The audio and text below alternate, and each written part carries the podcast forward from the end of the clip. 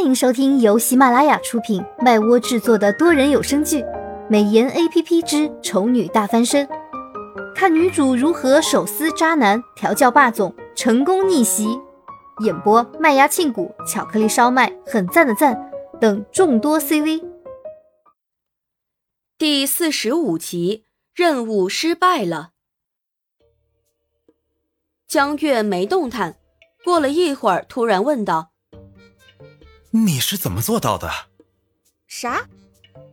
苏荣愣了一下，以为江月是在问早餐怎么做的，便老老实实回答：“就是看着冰箱里有什么材料，然后……”江月脸色一黑：“我不是问你这个，那你是问什么？”江月沉默了一会儿，扭头说：“算了，没事。”如果许离没有变心的话，那他就是装凶耍心机、威逼利诱，甚至是威胁情敌都不会手软。但是如果连许离的心都变了，那他还继续纠缠有什么意思？江月站起身说道：“我先走了，请不要跟许离说我来过。”这种时候，从情敌的嘴里向恋人传递出任何关于自己的信息。对他来说都是一种讽刺。苏荣直觉事情的发展似乎有点怪怪的，虽然搞不清楚怪在哪里，但他下意识认为绝不能让对方就这么走了，所以他急急忙忙的就追了出去。好在江月走的也不是很快，苏荣没一会儿就追上了。江先生，请等一下。苏荣弯着腰喘气。江月看着他，眼神复杂。你还有什么要说的？如果是示威的话，就不用了。毕竟第三个人说的话，即使再难听，也不及最爱的人一个背叛给予的伤害来得重，来得深。所以，不论苏荣这个胜利者对他说什么，都对他没有影响。苏荣眨眨眼睛，纳闷道：“示威？什么示威？”江月抿唇没吱声，半晌也没见对方有说话的意思，便转身又要走。苏荣急忙又跑上去拦住他：“你等等，先别走。”江月皱眉：“你到底想说什么？”苏荣张嘴，自己先懵了。对呀，他想说什么？其实他什么想说的也没有，但是看着江月这副样子。他完全就是依靠本能的想要留住他，总觉得不说点什么不行呢。然后他想起江月今天是跑来找他算账的事儿，虽然对方临时放弃不算了，对他来说是有利无害的，但苏荣还是忍不住问道：“你，你怎么不骂我了？”江月眼神闪了闪。我为什么要骂你？感情的事本来就是需要两情相悦的。我当初追求许离，已经花了太多的精力和勇气，现在要去挽留他，已经力不从心了。最重要的是，许离在被他追到之前，喜欢的是女人，现在许离变心的对象也是个女人，这才是直接打击到他的重要因素。江月心情很失落，对着情敌也没有要隐瞒想法的意思。然而苏荣却听得一塌糊涂。你在说什么？难道你跟许先生分手了？还没分。江月苦笑，哼，不过快了。喂，为什么？苏荣震惊万分，他原本以为。原本以为这两个人是很相爱的，怎么也想不到，竟然突然就要分手了。难道是因为许先生知道你跟踪他的事儿，所以生气了？江月看着他比自己还震惊的表情，顿时不知道该做什么表情。你是真傻还是假傻？我是假，不对，我哪里傻了？苏荣瞪大眼睛为自己辩解。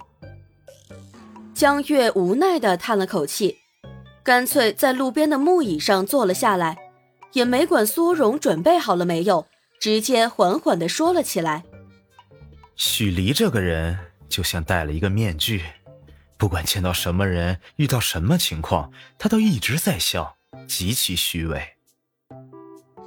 但是直到跟他的交往次数越多，我就发现了，他不是虚伪，而是真的把周围的人或事都看得很淡。”正是因为看得淡，所以才能总是挂着笑容。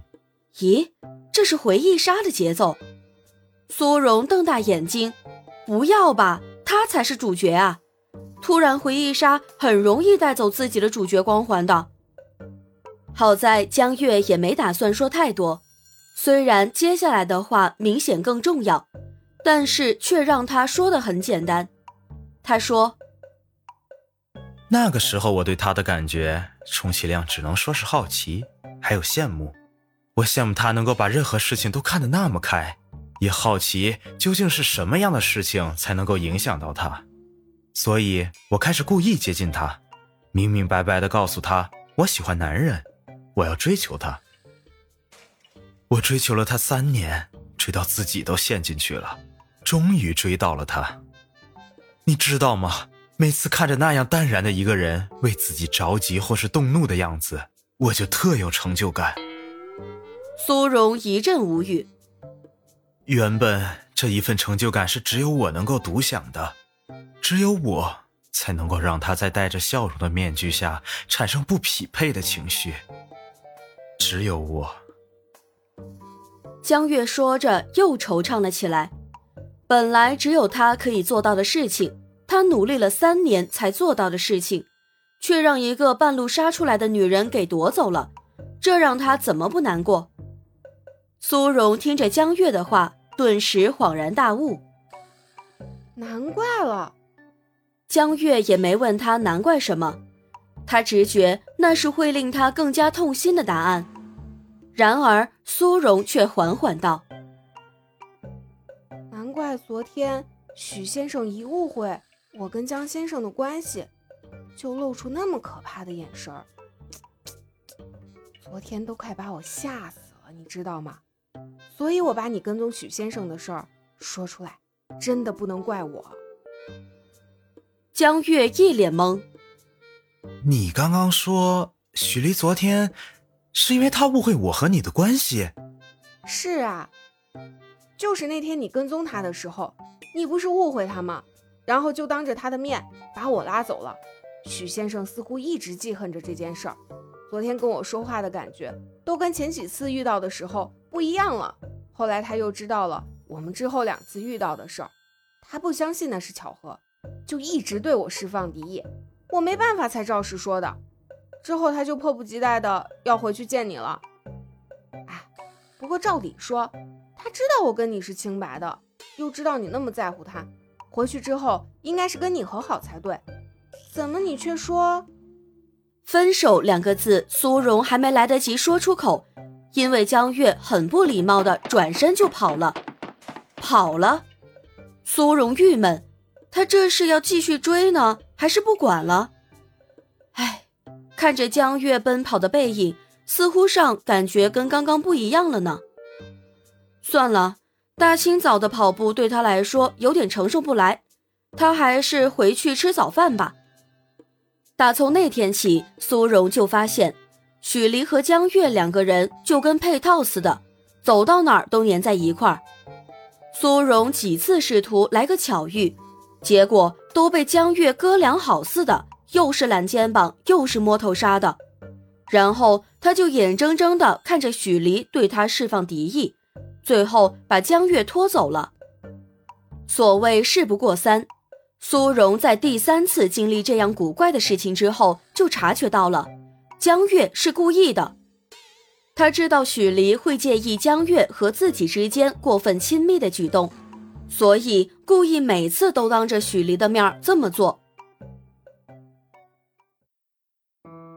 本集已播讲完毕，我是小美的扮演者，很赞的赞。支持我们就来播订阅吧，么么哒。